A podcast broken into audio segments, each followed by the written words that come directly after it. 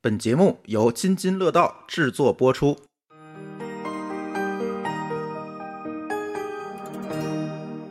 各位听友，大家好，这是一期科技乱炖。哎，这两期乱炖离的时间比较近，是吧？呃，刚播完， 周二啊播了一期，然后周末我们继续来乱炖。呃，有了几个原因，第一个原因是因为我们这个最近又是苹果发布会嘛，啊，想聊聊苹果新出的这个 M 一的这个芯片。第二个呢，其实聊上期节目的时候有点儿意犹未尽，因为确实这个一路录了两个小时，然后我也剪成了一小时四十五分钟，但是还是感觉有好多东西没有聊开，再加上我们有一些听友啊，在小宇宙啊这些平台上给我留言，然后也希望让我们呢对这个节目里也有一些这个观点做一些这个解释，所以我说今天咱可以再延展一下，就是咱社交的呃这期节目，就是社交困境的这期节目，我们再做一个延展。那哎，咱可以看一下这个听友的给我们留下来的问题哈。在这个小宇宙上，有一位叫 H D 九二零九八四 V 的朋友，呃，这位朋友其实有一个误解啊，我是以为他没听完这节目，因为我看他播放记录没有，也没有头像，我说这哪儿来的这个人？后来他跟我说他是拿 Pocket Cast 听的，哦，我明白了，就是上面没有留言功能，然后他又跑到小宇宙来留言，没没关系啊，我觉得这这个理解了，理解了，我我们一直觉得这怎么没听过节目，是不是看了提纲就来留言的，就特别。奇怪，你知道吗？他这么一说，我就明白了。他说啊，我觉得嘉宾并没有做到给广告证明，只是说为何广告商觉得投线上广告可以挣到钱，要给广告证明，是说。呃，要给广告证明是说，是要说广告商并没有通过平台侵犯用户的隐私，啊，是要说每个用户看到的广告都觉得可能对自己有用，而不是被冒犯感。啊，他打引号，他是怎么知道？我刚搜了这个。事实上呢，后者是经常被讨论、被 diss 的，经常让用户感到不爽。就是我刚搜完一个东西，就给我推一个东西，是吧？甚至家人搜的东西也会看到广告。在这一点上，主播的所谓业内视角并没有和所讨论的纪录片形成回应啊，因为回避了用户隐私的问题，尤其片子基本上。没有在讨论广告问题，不知道为什么大三分之一的节目都在聊广告啊？他说是这个问题，哎，有必要有必要那个解解释一下。我我能插一句啊？他这期节目听没听我不知道，但我知道他肯定没听我们之前的节目，因为对咱之前讲过广告，他 觉得这不不想太聊的太多了。对对，就是不想重复，就是这这个不是我们给广告证明说你的这个用个人隐私没有问题，否则的话我们就不聊这期不聊这个剧了，对对吧？对我们这个剧本身就是 不是给他们洗地啊。 对没必要，我们也我都不是干这个的，对吧？不过啊刚才就是朱峰念这条评论的时候呢，呃确实我们有一个就是有一个话题，哎之前我们一直在聊说，经常有人觉得某些 app 偷听我说话了。对，哎比，如说这个是一个都市传说啊。对对对，比如说我跟老高正聊汽车呢，对，今天晚上我打开淘宝，嗯发现上面全都是汽车用品，哎，说这淘宝肯定偷听我说话了。但是呢，这个事儿其实确实都市传说，首先也没有什么证据证实，但是我们也没法证伪。对哎，这个就是一个只能保留在观点上的这个这个事儿了。嗯，只能是保留观点。嗯，因为从这个程序员的角度，我们知道干这个事儿代价还是蛮高的。对啊，他为了这个事儿，为了在你身上挣那一毛钱，可能要花到两毛钱。对他不如用其他的一些办法对对。对就是刚才我们这位听友说的，我搜了这个，哎，马上就给我推这个。可能对这这些办法，他们这个用的这种呃成本可能会更低一些，也更容易实现对，一些。这个其实推荐广告有好几种嘛，比如说这听友提到的，说我搜了一个什么东西，然后他给我推什么东西，这有点像，比如说百度的这种搜索广告。嗯还有的是有一种情况就是你昨天搜了，然后今天推给你，嗯，它有一个根据时间的有个一个加权。还有延、还有延迟，对你马上说不一定马上生效。对然后还有一种情况呢，就是你在这个这家公司的一个 app 里搜了，在这个公司的另外一个 app 里看到了，嗯这个也是有可能的。啊，有数据的分享问这个这题个，这个叫跨屏，他们管这叫跨屏。对中台嘛，对吧？就是中台不就干这个的吗？？某啊某某些大公司搞中台就是为了做这事儿，这叫数据中台。嗯对吧哎但是这个中台又是一个可以聊好几期的对，但是我们一直觉得说你你把手机放在这儿，你什么也不动啊，就在这儿海聊，嗯手机就突然给你弹相关的广告这件事儿，技术上能实现，但是代价太高。觉得没必要。但是对就投入产出比不值得。嗯，而且你聊起来，那你比如说我说谁谁谁对什么什么东西感兴趣，那并不是我感兴趣啊。嗯你要能做到这个地步，你的 NLP 能力那就得很强了，嗯嗯，对？吧？嗯，对，，我觉得专门做这个什么语音输入的人都做不到这么准。对，嗯那，科大讯飞还整啊天冒错当你字，的嗯你的主你就不是只是分词了，是你的主谓宾，你这嗯个词义你得能够解析到位，对啊吧，？对，当然这事儿拉回来啊，这个听友关注的并不是这都市传说的问题，他更关注的是，呃，我我他可能关注几个点啊，我猜啊，嗯就是第一个就是说这个为什么我们聊了这么多广告对，第二个他是说我们可能并没有引导大家注意到这个隐私的泄露问题，在嗯广告投放过程当中的这个隐私泄露的问题，他可能提到两点令他不爽的，嗯对，但是我觉得这里是可以给我们一些解释空间的哈，嗯呃，呃，其实这个说到隐私的问题啊，以前这个李彦宏同学嗯 Robin 李有一个说法，但我嗯我不一定就不评论说他说的对还是不对啊，我嗯觉得挺有道理。他当时这么讲的，就是说我即使知道你所有事儿，但是我不知道你是谁，嗯那我就不算侵犯你的隐私。嗯他的观点是说什么叫知道你是谁呢？就是你的自然属性的一些能定位身份的东西，嗯我没有，啊或者说我有意的删掉了，嗯我不保存，嗯我只有你的画像，你这个画像不管多精确，嗯但是我不知道你是谁，那我就不算侵犯隐私。就这就是我们之前说的话嘛，到底是用户画像还是用户群画像，哎对。对吧？其实咱做的是用户群画像，不是用户画像，这一个字儿之差差很多。对，对吧？嗯我不，其实在我投广，我不需要知道你是谁，不，我不一定非得知道你叫你叫朱峰，嗯或者你叫高什么什么。我我其实对我来说这个没有意义，对我只知道说你，比如你喜欢汽车或者喜欢美女，我就可以给你投定向广告就够了。嗯所以但从广告角上讲，如果假设你的话是对的，那广告行业其实没有说也是这一说。呃但是我跟你讲啊，这个这个世界上有这么一个行业，可能很多人不了解，这个行业是怎么的呢？就是大家都知道，你们这个现在注册一个 app 或者是登录都会发条短信，嗯这个短信前面有个括号，里边写着这个 app 的名字，大家知道吧？哦，这个叫签名。对，这签名什么作用呢？基本就是说，你收到一个垃圾短信，你知道是谁发的，你可谁以给投诉啊他。？对，呃，基本上从运营商在工信部的角度，就是要求强制要加签名，嗯没有签名的这种这种商业的群发短信是嗯是要被拦截的。嗯那你们能想到一个点，就是说，如果你能获得所有人发出来的短信，嗯老高注册了一个什么炒股软件儿，嗯朱峰注册了一个什么医美平台，嗯，你就知道他的一些习惯，我马上就可以关联起来你的手机号和你这个 app，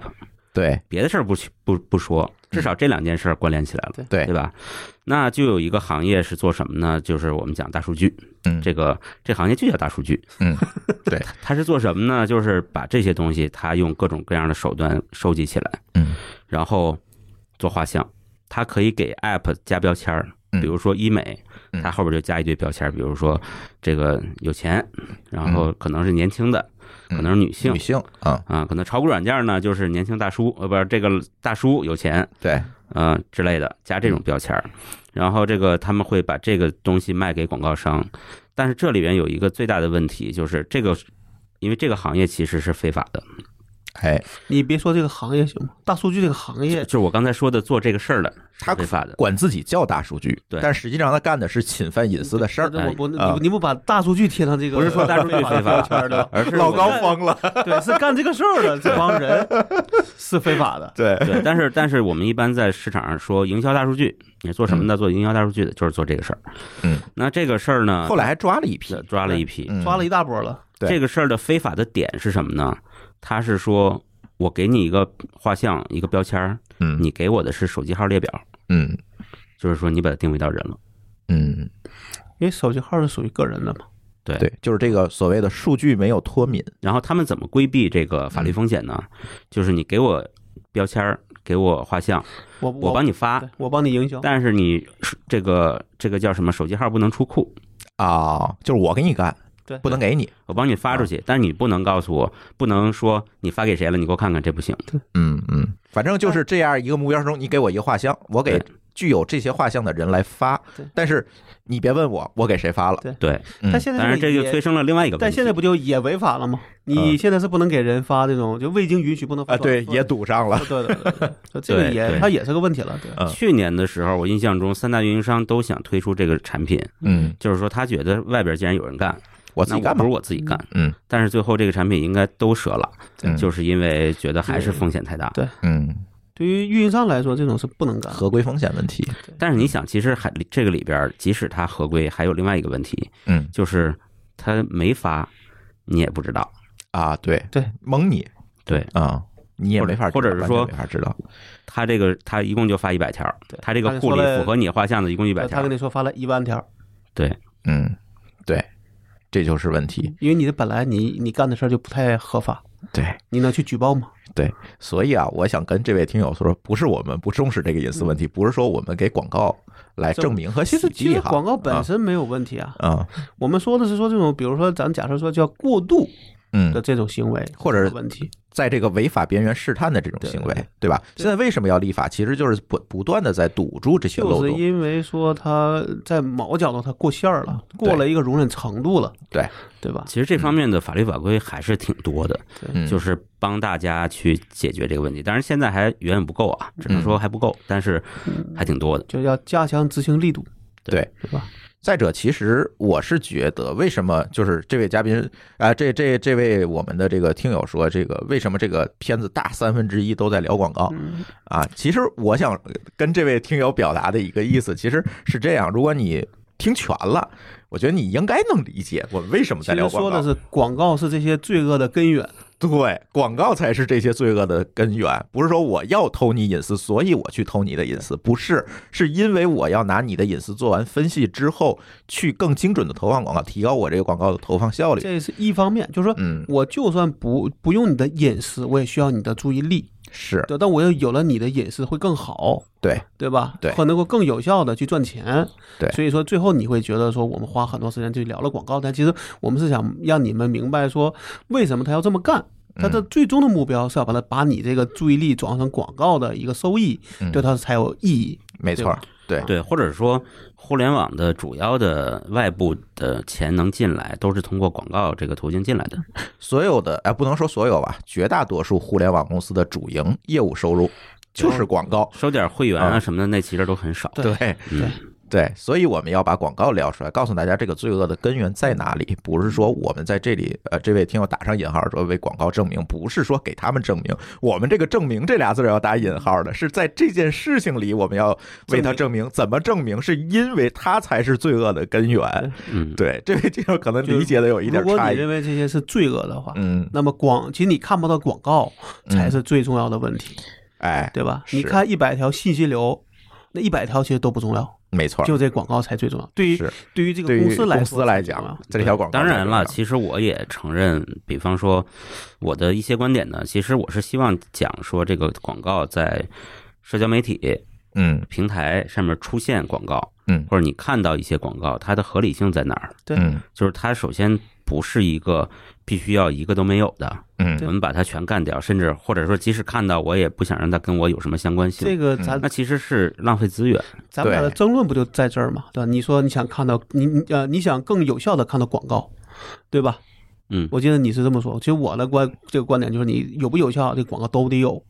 嗯对吧？其对实其实，呃，对于广告，就对于这个公司来说，他希望你让让你觉得你看到的都是对你有用的广告，嗯。然后对他来说才利益最大化。对，因为手机对吧屏幕就这么大，对怎么保证这个有限出现的广告的效率最高？对对对，这个是商业是资本要去想的事情，而这背后就带来了对个人隐私啊等等这些所谓的这种侵犯也好，这种泄露也好，嗯但但是有时候也别过度解读，因为嗯我自己觉得说，你这种情况说你让你享受了便利，嗯就一定要让渡一些权利，是或者是这种哪怕叫隐私，嗯，对吧？那你可能你要或者要学会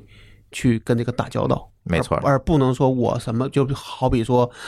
你要用一个免费的应应用，嗯那他你不想让他收你钱，那他凭什么要为你免费服务？嗯对吧？对那这这个事儿是大家你要思考的问你一定题要想明白这个问题。要么就说对好，我交钱，但我要求你不给我提，你不给我看广告，嗯对，吧？这里哎边儿这里我要呃插播一下，就是，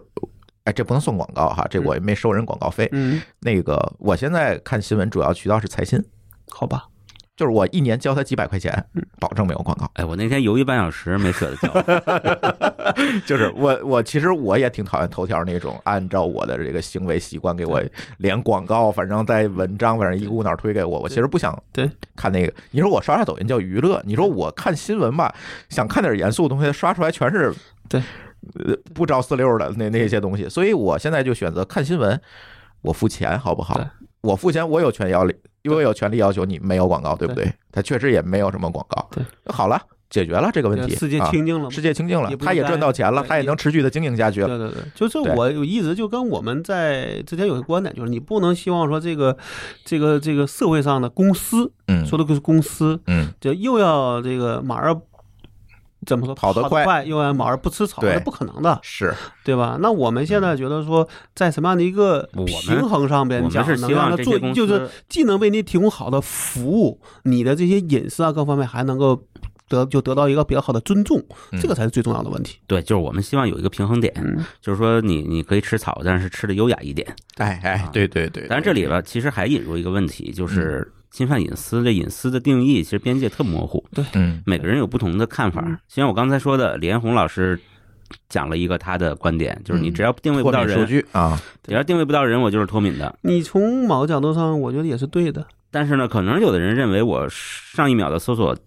搜索词就是隐私，哎但对，像这位听友，我相信就是这这嗯对种，他说我只要搜了什么，他就给我广告，这种我就但特别不从爽。对从他这个角上讲，要么他就不登录，嗯对吧？要么就他需要咱们那个问题里边说那种说，每就是就这个叫什么，就那个就需要就个是识别码，随机需要识别码一个隐私模式，对对吧，是否则这个是很难能够让所有的公司都执行到位的。对，而且其实他们，我觉得就是说，你现在搜一个词，然后他针对你这个词去做一个投放，他认为这是个有效率的事儿。嗯他如果说他搜了一个词，然后你对你定上投，他觉得这不是隐私，因为你搜了，嗯，你说算是隐私吗？这很难界定啊。对啊，对啊，不对吧是这样啊。我说说观点，就是我觉得产品上还有优化空间。嗯比如说，你搜了一个什么普通的东西，嗯它会停留在搜索结果，或者是连续几天给你推这个相关的东西，嗯你可能觉得还 OK。嗯你搜个成人用品，你就不想让明天嗯，别人拿你手机一看，哎呦，老高原来搜这 个。但是成人用品应该是在里边儿是 是是这个毛利比较高的东西吧？对，所以这个就可能不同不同的这个东西啊，嗯还有不它同的措辞啊，还有不他的同敏感度又不一样，对，这很非常复复杂，非常复杂。对对，就这个事儿，就是可能本来这东西就比较复杂，你也不可能说我们花花比如半个小时就能讲的特别特别清晰，对而且，很多是有定义的一个歧义的。嗯，对吧？甚至有争有争论的，对吧？那这对种事儿，我觉得只能说，你先想好你自己一个什么样的。我，但是我不会，就我自己就不相信说这个这个这个世界上会有那种说纯免费，然后还能一点隐私都不需要，嗯然后还能给你提供很好的服务，那可能是那种，呃，工具性。对工就手电纯纯工具哎，或者它对就以隐私为标榜的，嗯哎，那这这种可能它的这种能给你提供的服务，可能就只有一就一就一部分，对对吧？只能在某些领域这么干，对。对吧？嗯，所以这件事情，这个听友留言也让我有了一个反思。我们的节目能够做五年，这个原因呢，是因为我们有很多话题之前聊过了，对对我们都会默认我们听友是一直都听但过来但的是。有一些是可以再再重新聊一聊的，哎因为可确能实有一些形式也发生变对化对了，对对，是是，包括我们可能也学习到了一些新知识，有了一些新观点，所以对，其实也不怕说某一年某一个话题重新拿出来再我们也不怕打脸，叫我二们希望随时被打脸。反啊正，叫乱炖嘛。对，乱炖本来词儿就是吃过的东西乱再炖一下是吧？就炖糊了也无所谓，是吧？ 对，反正我我是觉得这个这位听友这个留言也是让我有一些反思吧。这个后面的这个节目呢，我们尽量，但是说实话，啊这没法尽量，因为每一位听友的背景、 喜好，他对这个某一件事情定义或或你那个或左或右叫什么，或自由或保守是吧？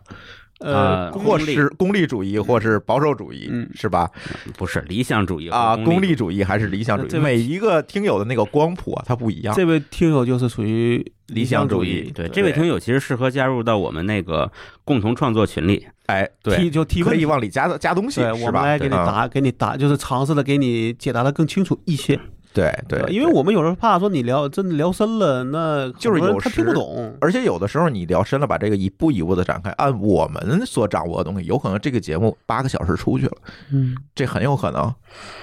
所以他就 变得没法听 了，你知道吗？所以这个这个，我大家也理解一下，这个确实有难度，我们就尽可能的去，哎，弥合大家的这个需求吧，嗯对吧？对，反正我们多交流嘛，我们跟嗯对听友之间交流还蛮就多的。我们没有什么洗地的需求，嗯就理论上讲，我们都不是从事广告行业的。对对对，还还还有那个什么啊，大家如果想给我们留言，不一定说非得在这个小宇宙上面留言我们才看啊，对发邮件也可能也可能看不到啊。对，发邮件在公众号里给我们留言都可以啊，嗯我有小好多好种形式小宇宙还可以，我我经常进小宇宙里专专门为了看 留言。哦，好吧，嗯那可能他就是有这个习惯，这我真就是看头像，看他那个收听习惯，我真不知道怎么回事儿。嗯说实话，你以为是有台是吗？呃，对，那不至于，有台哪有这么那个什么的，对吧？不可能是有台，就说就就觉得很奇怪，你知道？嗯所以我回一句，其实无他所谓，说无所谓，这其说实明其白实就他完了。说的这种事嗯儿确实有这种事儿，你觉得不可思议。其实他一讲哦，你你你你在那边，只是你没想到。嗯，对对吧对对。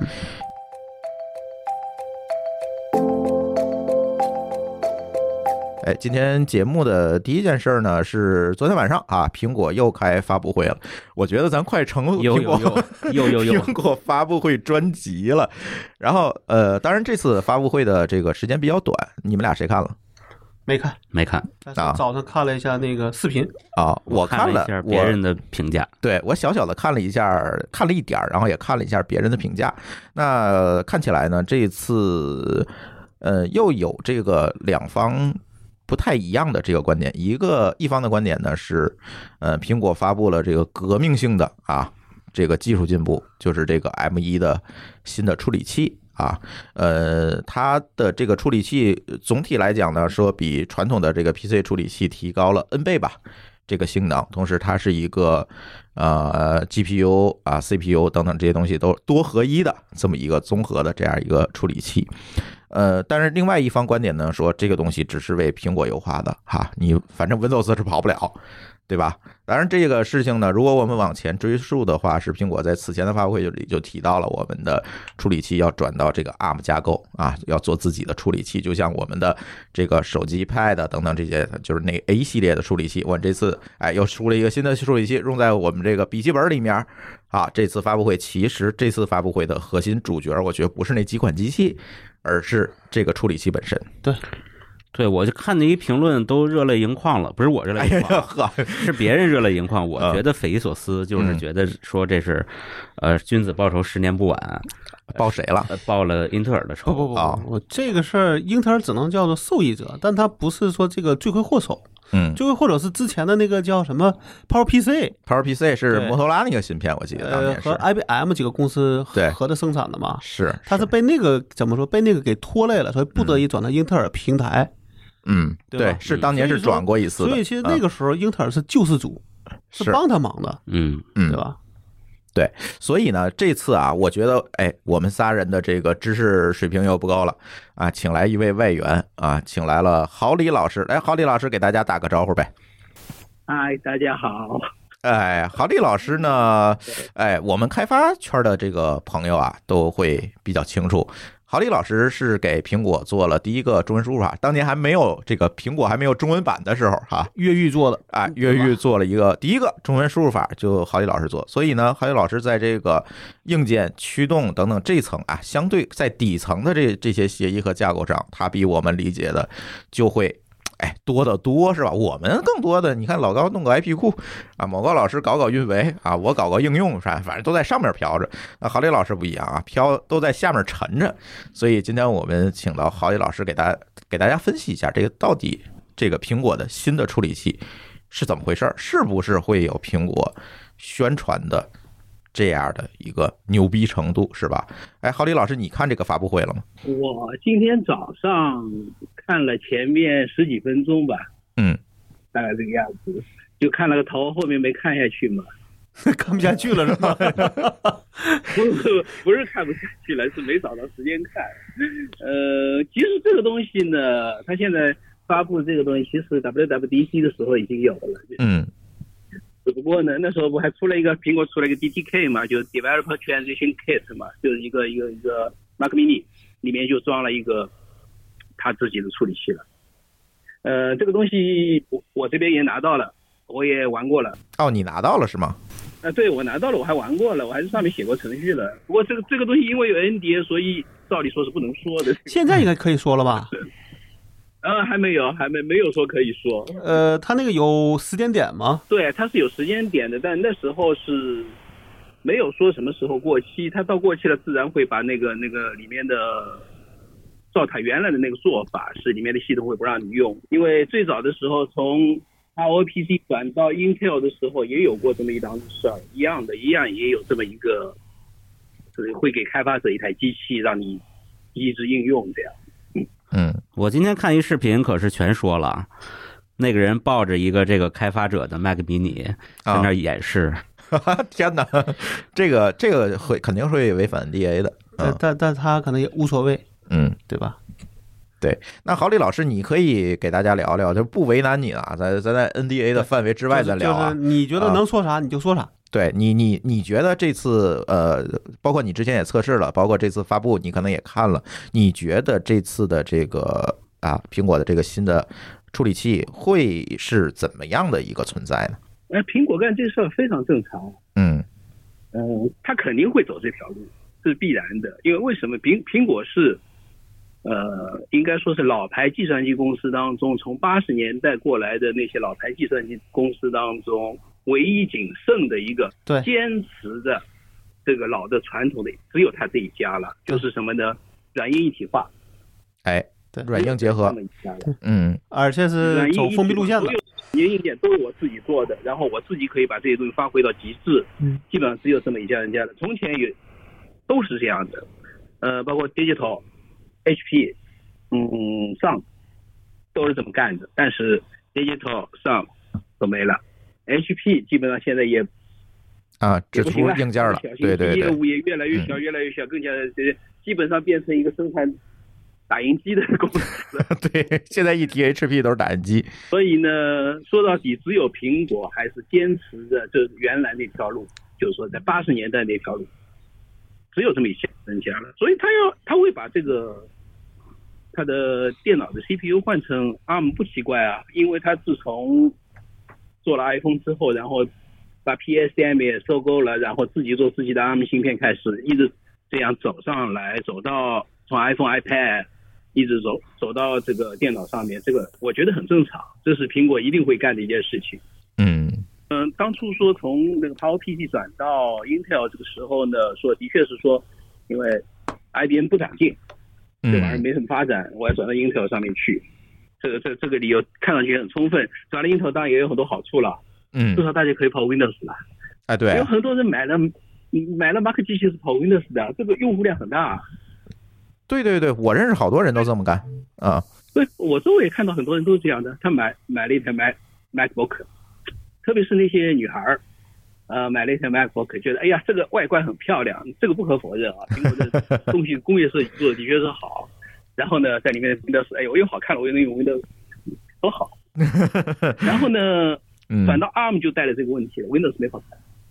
对，刚才我们也聊到这个事儿了。呃，这个 ARM 其实只能跑这个苹果自己的系统的。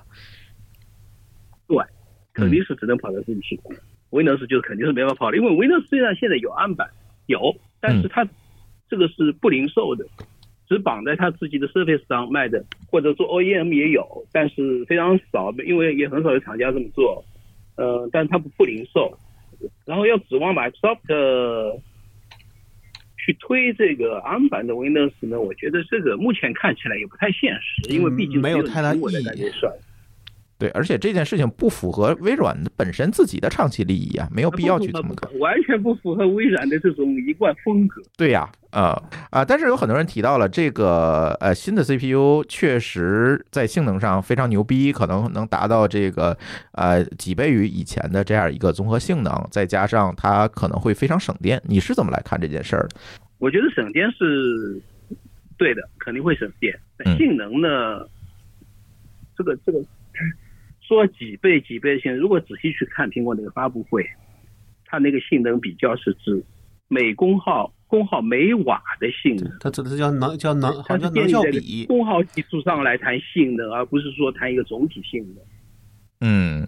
它现在这个东西，我我当然，它现在新的那个 M 1的 CPU 还看不到嘛，也没有这机器，反正都还没有看到，不知道会怎么样。但是从 ARM 本身跟 Intel 的 CPU 本身的那个比较来看的话，总体性能上，你现在苹果出来的肯定不如现在比较高端一点的那个 MacBook Pro 上面的 Intel CPU，这总体性能上肯定跟肯定比比不上吧。嗯嗯嗯你说从每功耗每呃就是每每瓦的这个性能多少呢？或许它可能有优势，这个这个没错，因为从 ARM 的 RISC 结构来说，它本身的优势就在于功耗比 Intel 这种 CISC 结构的这个芯片要功耗要低嘛，这本来就是它的优势所在。对对对，所以呢，我觉得是这样的，苹果现在不是推的也就是几个比较低端的东西嘛，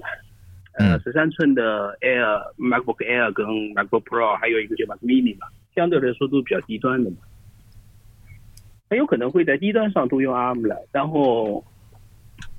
至少在一定时期内吧，这高端一点的比较，比如说十六寸的 MacBook Pro 啊，这种比较配置比较高的、啊，我觉得它还是会用 Intel，至少会用个两三年吧。嗯，嗯，所以你觉得，比如说啊，我是一个呃搞这个视频剪辑，或者是搞这个开发的啊，这个这些啊、呃专业用户，那你的建议是什么呢？是买一台 ARM 的试一试，还是继续买 Intel 结构的这个设备呢？我觉得如果你是搞开发的，呃，两个都买，嗨， 买一个不，这两个都买当然最好了。如果没法做到两个都买，那你还还是买 Intel 的比较合适。就我自己来用的话，我现在还是会选 Intel 的。嗯嗯，所以因为买了嗯很很简单的一个道理，买了 Intel 我可以，我我要写 Windows 程序也可以也可以做啊，这事儿。再买了个 ARM 的我就没法干这事儿了。对呀、现在就是这样一个，但是一般的，比如说我办公用途啊，办公的可能没有这个需求随。便用一用啊，可能还会更好一点哈呃。，办公并且没有 Win 装 Windows 的需求，那他买啊嗯 ARM 的可能既觉得省电，对吧嗯？还觉得便宜了。嗯，我看那价格定的还算是比较低了吧，相比英特尔的好像没低有了。没有，我觉得没低多少，我觉得还是不不够便宜。呃，但是我觉得从呃从苹果的这个定价策略上讲，这已经是低的 了。啊，对，苹果跟苹果比还是低的，是吧？因为要如果按照他的想法说，你看我这么牛逼，那我应该比英特尔的还贵才对，啊，对，对吧？但其实可能说差不多，嗯对吧？因为我没特别去比较，但它如果是一样，那就说明它这个定价其实都已经低了。老高越来越了解苹果了。我只是在说定价，老高不是一直只用 ThinkPad 吗？ 对啊，所以找你来救场嘛，对 吧？ 对，呃，主要是我们几个人可能都是 Windows 用的会，PC 用的多一些。呃，Mac 呢，可能舒淇前两天刚买了一台，但是其实今天早晨他就问我，哎，我这电脑是不是迅速的过时了？我说可能不是，我们听听郝李老师怎么说。今天早晨你不就是在群里说了两句吗？我觉得不会过时， 呃应该至少两三年之内没什么问题。嗯它嗯转到 ARM 上有一个好处就是，它可以跑 iPhone、iPad 程序的，嗯这个是它的一个目前 ARM 上的优势吧。你直接 iPhone、iPad 上程序就直接可以在桌面上用了。这个对于是有个什么好处呢？因为现在有很多人家是不出桌面程序了，只出移动的。嗯很多应用。那么这样的话就直接拿过来可以用了，否则的话你在桌面上很多事还没法做，觉得比较麻烦会。嗯，就嗯举个例子说，比如说我们现在国内的那些网上银行吧，哦，原来不是一直有这个桌面上这个啊什么浏览器啊、插件啊什么之类之类问题嘛，后来不是大家都一股脑儿转到手机上了嘛，也就大家有这个事儿也没人提了。嗯然后你如果手手机上那个东西能够直接在桌面上跑的话，这其实也相当于解决了一个问题啊。但是会不会这些 app 拿到桌面上就特别容易被 hack 呀？嗯，这个就不知道了，这个得看情况了。 到时候真的拿上去跑会产生什么事啊？这个就很难哎说这了。可能它不能简单的跑吧，可能也得适配。不会呃是个我在简单的模那个经过模拟，它就能用，这个挺难。我看那个就是我说的那个视频，那个人在演示他那个就是迷你那开发机的时候，嗯他就尝试这么做了，就是拿一个 app 下载下来，然后脱壳儿，再重新呃签名儿。但是最新版好像把这个方法给禁了。嗯因为因因为等于被滥用了嘛。对，但是他尝试了一个用自己用插扣重新写了一个新的，就是可以运行，嗯但是控制比较怪，因为那个是为触摸来的嘛。啊，逻辑不一样，嗯对所以这这个就是又变成那个梗了，说为什么苹果不出触摸屏的 Mac，对对吧？嗯 是。嗯，所以你的结论是，这个我们新的这个苹果的处理器，第一可能没有说像它宣称的这样的这样一个非常牛逼的性能，比如说我已经超过现在 AMD 新出那 CPU 是什么啊，五九零零啊，我都超过五九零零几倍的那那种可能达不到，对吧？它只是一个呃，我觉得这个是这种媒体的误解吧。嗯苹果始终没有说它自己的这个东西的性能多么多么好，它比较的都是在同样功耗基础他说的上的不嗯是绝，是不是绝对性能，明白而，是个相对性能。对，说的不是绝对性能，但是到了这些媒体的嘴巴里呢，就变成绝对性能了，这完全是两回事儿。嗯嗯嗯哎，不过郝磊老师，你觉得有没有一个可能，就是苹果的呃两大平台统一啊，就是 iOS 和这个 OS Ten 的最后变成一样的东西了？这个我觉得这个短期内不可能，因为嗯对差别还是挺大的，因为桌面上的应用方式，包括开发人员所用的所用的方式，跟那个 iOS 的上面那种方式是差别还是挺大的，这没没法做，很难做到统一吧。而且没有触屏啊， 对吧？嗯，对，嗯所以它融合其实也没有说特别大的这意个义，好像一直苹果是说它不会融合的，就嗯你也不能说因为换了个 CPU 它就会融合，嗯，对吧？对，这是两层策略的问题，嗯它这个融合，其实我觉得是现在做所做做的这一步，就是那个呃能够让 iOS 的程序直接在 Mac 上面，直接在这个啊呃 macOS 上面跑，这就是他提到的融合的一个部分了。我觉得，这个对苹果来说可能会简单一些，因为它原来是等于说你在这个 iPad 和 iPhone 上，你要拿 ARM 的这这个代码去写它的操作系统，嗯回到你的这个这个 Mac 上边儿要你要拿 Windows 的这些代码去写，对吧？那好，你呃拿英特尔的这个代码去写这个操作系统，你是割裂的，就一个东西你要完全彻底的实现两遍。嗯但现在你把它二合一之后，那可能底它的操作系统底层一部分可能就可以共用了，嗯，那对它的开发难度就再降低了。从底层来说，其实它本来就是基本上是一样的。苹果从底层来说，它基本上是同一套代码，当然会有一些差别啊，不同平台会有一些差别，但是从这个公用的代码的数量跟差别的代码的数量来看，但是它这么干之后，后，它可能共能共用的部分就更多了，对吧？嗯，对，那样就会更多。哎，我想起前两天传说的那个 Netflix 的那个传说，嗯就是有人说 Netflix 的 iOS 和安卓的代码是一套，用了一些很神奇的技术。是拿那什么做的吧？那叫什么来着？那个这是应该不是 Flutter 之类的东西，这个有很多种办法啊，你可以用 Flutter 做，你也可以拿那个 Mono 来做，就拿 Net 那套东西来做。呃，你拿 Qt 来写也行，反正这种跨平台技术现在多得不得了对，各种都可但以是做到呢，的。就是它的它的需求是否能拿这些能够比较完善的实现是个问题。当时原就原来 Facebook 不就是因为它那个客户端是拿 H 五做的嘛，嗯最后是做不到，然后就砍了，完了原生做了一一版，啊，那个很早期的事对情的了，，那都很早。当时大家那时候他就相信 H 五能做到，嗯，嗯但是结果做不到之后就又原又原生做了，就重新回炉做了嘛，对对对对，吧？嗯对的，但现在因为 CPU 的性能在往上走，图形性能也在往上走，其实也，呃，对于一些对性能要求不是特别高的应用来说，其实是可以走这条路的。现在比那时候可能要好很多。行，那从郝李老师的这个连线里，我我好像就能听出来了，似乎这个 M 一的这个处理器还是需要且看，是吧？观望，啊，还是需要且看，大家不不用特别那个担心啊，自己手里的 MacBook 刚买的啊就过期了，尤其舒淇同学啊，不不用担心，可能这个还还还且要看一段时间了。而且你这种专业需求，我觉得像郝李老师说的，我大概也明白了，可能有个三年半载的、三年五载的，可能一时你还得买这个英特尔架构的这个那个机器才能解决那。个浩磊，你还记得当年从这个 Power PC 转到英特尔，就彻底过渡到英特尔花了多长时间吗？那个挺快的，有没有三四年？呃，没那么长。我是指的一两就是它一款机都不再出了，这个就是一款 Power PC 嗯的都不出了，大概隔了多对，长它时间？是从转到 Intel，它是一下子转过来的。嗯，因为那个比较容，因为你从低到高嘛，你比较容易。在这边可可能 M 这个系列芯片还没做好呢，所以可能弄不好周期会持续更更长，对吧？这是一个原因，另外一个是 Intel 那时候性能更好对啊，IBM 呢又不愿意在 PowerPC 中再下功夫了。对对对对，IBM 不愿意对嘛，，那个就是个坑嘛。然后苹果是对吧嗯没办法才转的 Intel。所以你可以这样想，就是是不是说这个的，就是转移的周期会变得更长，相比那个的转移要更长，嗯嗯嗯因为你这边还没我觉准得备会好更嘛，长对吧肯？定会比那个那个转移要长。对对，那可能比如说五年，那你这个就你还担心什么，嗯。对吧？好吧，不担心了。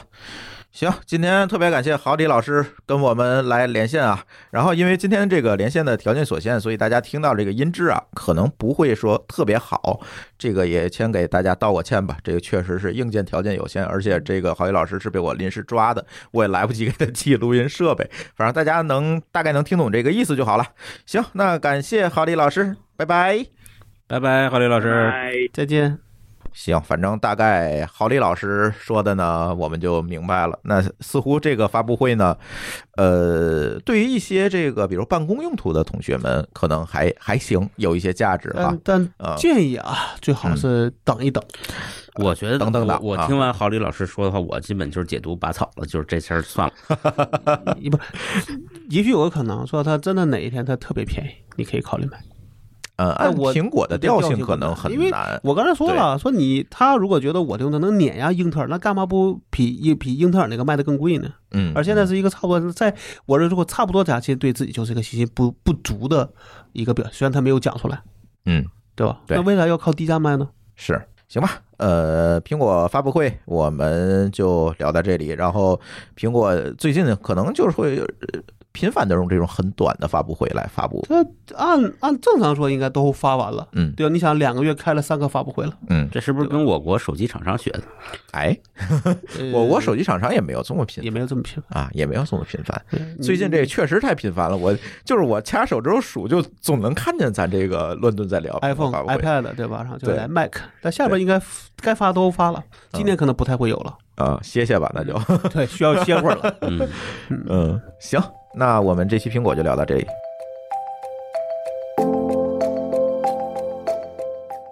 蚂蚁金服，哎，我一说这四个字儿，大家就知道是什么事儿了，是吧？对对，这个世纪大瓜， 世纪大瓜，不至于，这这这一世纪还很长呢。过去一个世纪，对这个马老师呢，在一个啊金融峰会上就公开的去喷了一下现在的这个银行的这个啊贷款的这个机制哈，呃，言外之意呢，细节大家可以去查，我就不说了哈。言外之意就是我们蚂蚁的这套体系呢，是代表世界的先进发现 方向先进叫什啊，么？先进生产力是吧？，嗯对，你们银行就是一开当铺的啊，这句话可就给银行业惹怒了，怒到什么程度？我可以给你们讲。第二天，哎，隔了一天，我去给天津的企业家协会讲课，然后下面有几个天津大银行的，就是这几大银行天津的老大都在底下讲讲的是区块链，当然跟这事儿没关系，但是呢，这个 呃讲完了，这个老大们就纷纷举手要提问，问的不是区块链。问的是你怎么看 马老板这事儿？作为一个互联网行业人士，搞得我其实也挺尴尬的。说实话，因为那个时候，这个后来被约谈这事儿还没出嗯来，还没。出，对，那时候其实对他评论还挺正面，嗯，就是对他这番讲话的这评个对事论。儿对从那时候出，是因为大家都贷款难，所以大家会觉得哦，马老师说出了我们的心声。是，对是，对。然后呢，当时那个会上除了银行的老大们，还有企业家们，然后几乎就是最后的结局就是在互怼，说我们从蚂蚁借出来钱啊，找你们借钱你们不给我，咱来来来来来，老板，咱来来解决解决这个问题， 就特别搞笑。确实是，这是一个客观存在的对一件事情，对对吧？一个事实。但是呢，马老师的这个发言呢，就会给这个银行业的从业者带来了很多不忿儿。这不忿儿在哪儿？就是几个关键的点哈，就是你蚂蚁并没有遵循那个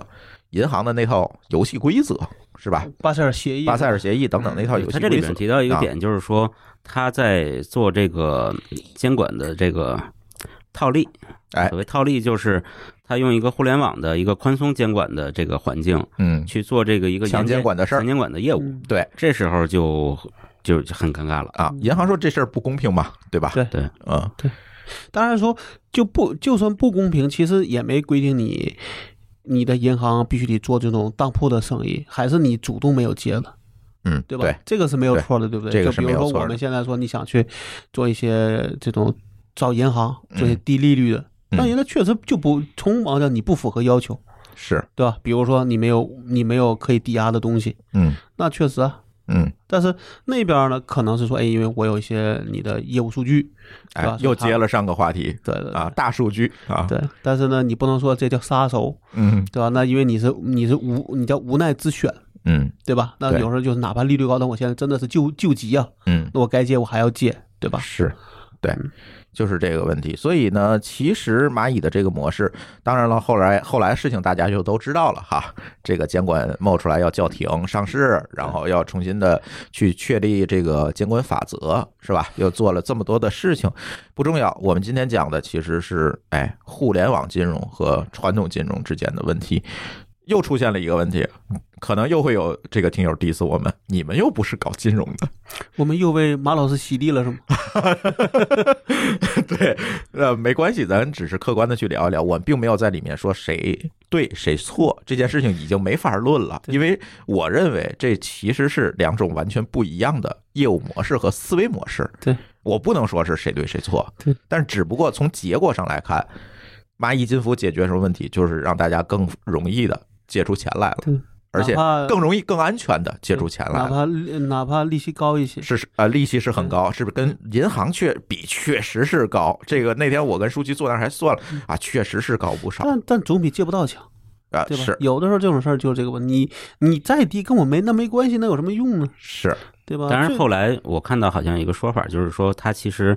总的这个对外贷款的量，其实大头还不是这个，对嗯大头还是消费贷、对嗯，花呗啊之类的，对这种就主要是花跟呗信用卡一那样些嘛，。对对对，面向企业贷款并不多，对，啊企业贷款，但是其实从某角度，企业贷款其实也是，就是为什么咱们老说实体经济，对吧？嗯那其实这个实体经济也很重要。你说你借个你，那你说你买瓶水，你去借个小贷，那这个消耗好完就完了，它不是个生产资料，对对吧？但你说对一个企业来那来说，可能今年就正好需要一百万。从重要度上讲，企业贷款是更重要的。这个事儿，我觉得也是为什么企业家会挺蚂蚁的一个最大原因。对，我相信，比如朱峰、老高，你们的公司从来没考虑过去银行贷款吧？呃，对我费不起那劲呢对。但是最近啊嗯，有银行来找，就我觉得他们也在转换模式，我觉得这对也是被逼的，就是对被被这个蚂蚁逼的，说我也要做一些转变，可能我也做一些，比如没有抵押物的对，这种，或者要找寻一个途径，在没有抵押物的前提下，嗯也能给你做一些对他来说也算安全的贷款。有人来找，这个确实有人来找，但是他我看了他那堆材料，我就疯了，我就真不想给他弄，现在可能是这样，就是他们在市场这一端开始放开了，嗯，就是真来找。对，但是呢，你想贷还是得准备相同的东西。对对对，这就个就就麻很崩烦溃嘛，也是个嗯问题，因为确实啊，就是当然说这个，嗯咱们咱们先理解啊，说为什么银行不愿意这么干，就嗯是因为说他从别的角度，他能挣他能挣到钱，干嘛要干一个有风险的事儿呢？对，对吧？就对比如说你能把钱贷给国企，嗯对吧？有抵押物，对吧？那肯定这个相对风险会低很多。是那没有抵押物，那那风险高了，到或者出了事儿算谁的？嗯那确实啊，从某从 KPI 的角上讲，对吧？这个容易完成，那个我就可以不管。那有当铺思维也没有错。嗯换过来说，蚂蚁如果能这么干，估计他也会这么干。嗯，对吧？这只是一个你你叫什么趋利避害的一个选择，嗯对吧？但是现在呢，可能对于呃这种抵押物来说，那其实可能确实有些公司就很难，比如说互联网公司，嗯对吧，那就没啥抵押物，对吧？你有的就是人和电脑，嗯算没有啥了，要不就是一堆数据库上的一堆人名儿，嗯，对吧？一堆用户，那你说他真的需要钱的时候怎么办？对，你怎么评估这资产？嗯你这个或者说你是不是需要他的每个月的这种收入流水当做是一种，呃，对他的一个风险的评估，对吧？嗯比如说我一个月每个月能收一一百万，那这个算不算一种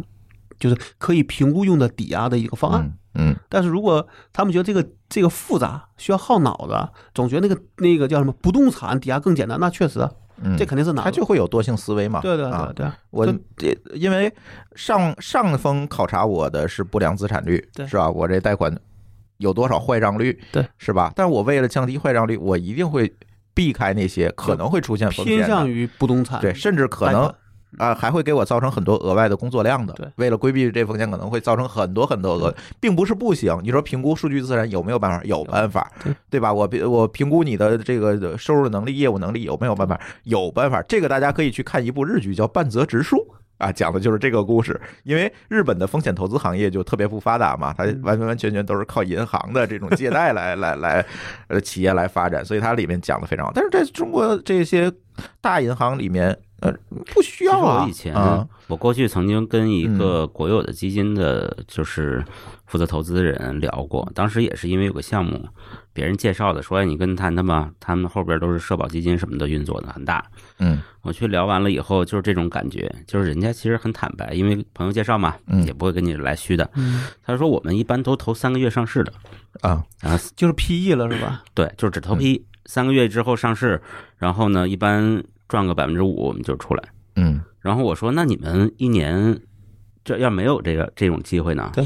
他说：“我有时候一年一个 case 没有，一个案子没有，嗯但也没关系。嗯但是我如果投砸了一个，这个就麻烦了，哎，风险就大了。就是你对啊投错了比投对了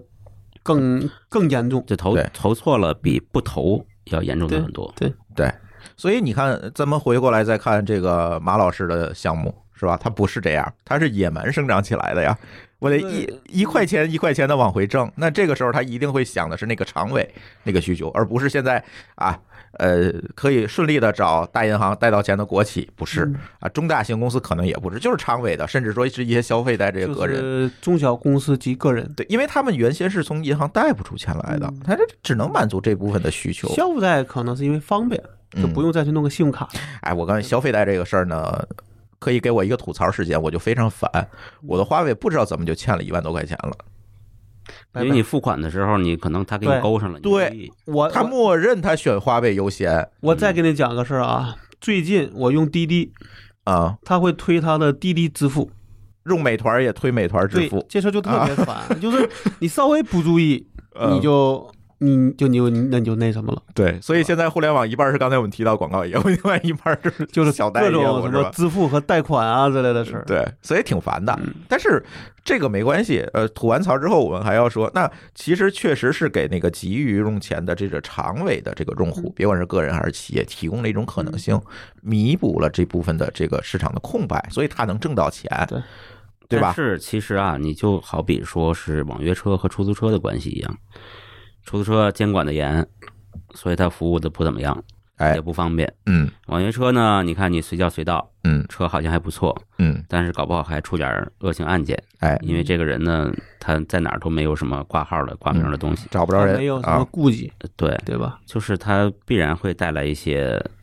就是有你享受到他的好处了对，必然会带来一些坏处对。对对，这跑不了的。跟隐私问题是一样的嘛，对，嗯，就是我觉得所有的事儿都是有好的一面，有坏的一面，对，对吧？没有什么事儿是有例外的，是是吧？是所以你这样想说，比如我像什么借呗、花呗都没开，嗯那我觉得我对我开没没有意义，嗯我光有个信用卡可能就够了，嗯对吧？可能或者说我每个月买东西也没有那么多，嗯，对？吧？那可能对于你来说，一个信用卡基本就够，所以我也不会去开一些乱七八糟，因为你每个就光你还也是个事儿啊。就特别烦，对啊就是有时候我一不小心就被刷了花呗，然后我就还得想着还他，对对对，就还挺然后你烦的你一不还，好来吧，呃，那叫什么？呃，滞纳金，呃，对吧？滞纳金还好，一般不会出现。就是我我是觉得啊，他那个提醒比银行的提醒，因为我们家同事有房贷嘛，我觉得他那提醒比银行提醒要强度大得多。就是我通常不会忘，但是银行有时确实会忘。对他也不会说特意的，可能最多是有条短信，他也不会特意的提醒。但是这个借呗、花呗，你放心，这个商业公司一定会追着后面提醒你还钱、还钱、还钱、还钱，对吧？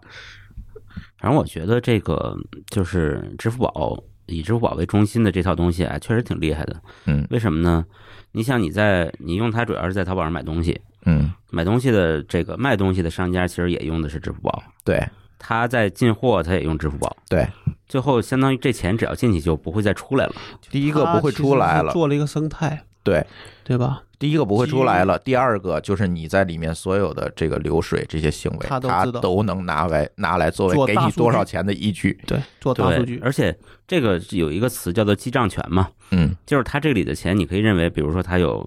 几万亿、嗯几千亿堆在他的账号里，嗯，然后你们社会的所有的货币流通，其实就是一改改一个数据库的事儿，对，改个数，是，就不会有真实的，就是平时在银行还会有银行之间的互相流转的，对，嗯那，这个都没有了。就对是在在在内部的流转，是对吧？是对，所以你说现在提出来要进行一个相对来讲更严格的一个监管，其实也是可以理解的。我感觉这因为实在是太大就是了，叫系统性风险嘛。对，这会出现，万一他哪天出一点点问题对，这可能就会出出一个非常大的系统性风险，对，就是对他如果就滚不动了。比如这些贷款，因为它已经是临马上就上市了，这对个市值还特别高。两二点一万亿吧，对，那个监管的条例是说让它暂停上市之后才出来的，对吧？不是吧？我记得是第二天。是同时吧，应该是对，你想一个监管的条例一定不是一天写出来的嘛，嗯，可能早就酝酿出来了，要嗯要发布只了。是什么时候发的问题。但是如果在它上市之后发，那它的股票肯定股暴民的跌，损失会非常高。啊它肯定暴跌。嗯如果暴跌差一点儿可能没事儿，对吧？但是你差了很多吧，很多倍，那这个差距就大了，嗯就都股民被被损失。嗯就是在他没出这些事儿之前，其实我在几个群里跟朋友聊天儿，就聊到了说要不要把手里的基金和股票全都抛了，抛嗯谁的？谁的都抛，就是因为你怕系统性风险是吗？ 就是为什么要抛呢？ 就是因为它一定会，它上去以后，我如果没买它，因为我买不到它的，但是你的基金买它了，但是但是市面上的大的机构一定会买，嗯都会去，它就会把别的股票全都干掉，这就是典型的系统性风险嘛。对，嗯嗯所以就导致说我哪怕我不想沾蚂蚁的边儿。嗯，我也会受到很大损失。如果我拿着别的就股你票的的话基，金，你的那些什么都，会跌。对，因为他拿了蚂蚁的东，蚂蚁的怎么说，蚂蚁的股票，对吧？那这个这个就他就是抛别的呀，所以别的就会降价呀。嗯我拿着别的的，我不就惨了？对，没所以错，我一定要在它上市之前抛掉嘛。嗯一一个是你惨，第二是说他的股票可能会给别的基金带来风险，对吧？那现在你看说，其实他已经给别人带来风险了，因为他暂缓放市，这个暂缓上市，所以很多原来说要这事儿，然后就全都退掉了。对，但是嗯至少别家的股票还没有受到影响。那是因为，呃，他还没上嘛，没有正式上嘛，对吧？对，是呃，甚至说是把这个影响控制在一个范围内。如果你上了二级市场，这个事儿性质完全是不一样了，那就是一个面向公众市场的。对，因然后为当然后然有一个有一个朋友跟我说，说他印象中历史上两次股灾，嗯，一个就是中石油上市，中石油，一个呃是南北车合并，对没错儿，全都是类似的情就况。是大到了可以影响股市的事儿，就是他对把股市上的钱全吸走了，然后自己咣当一 跌，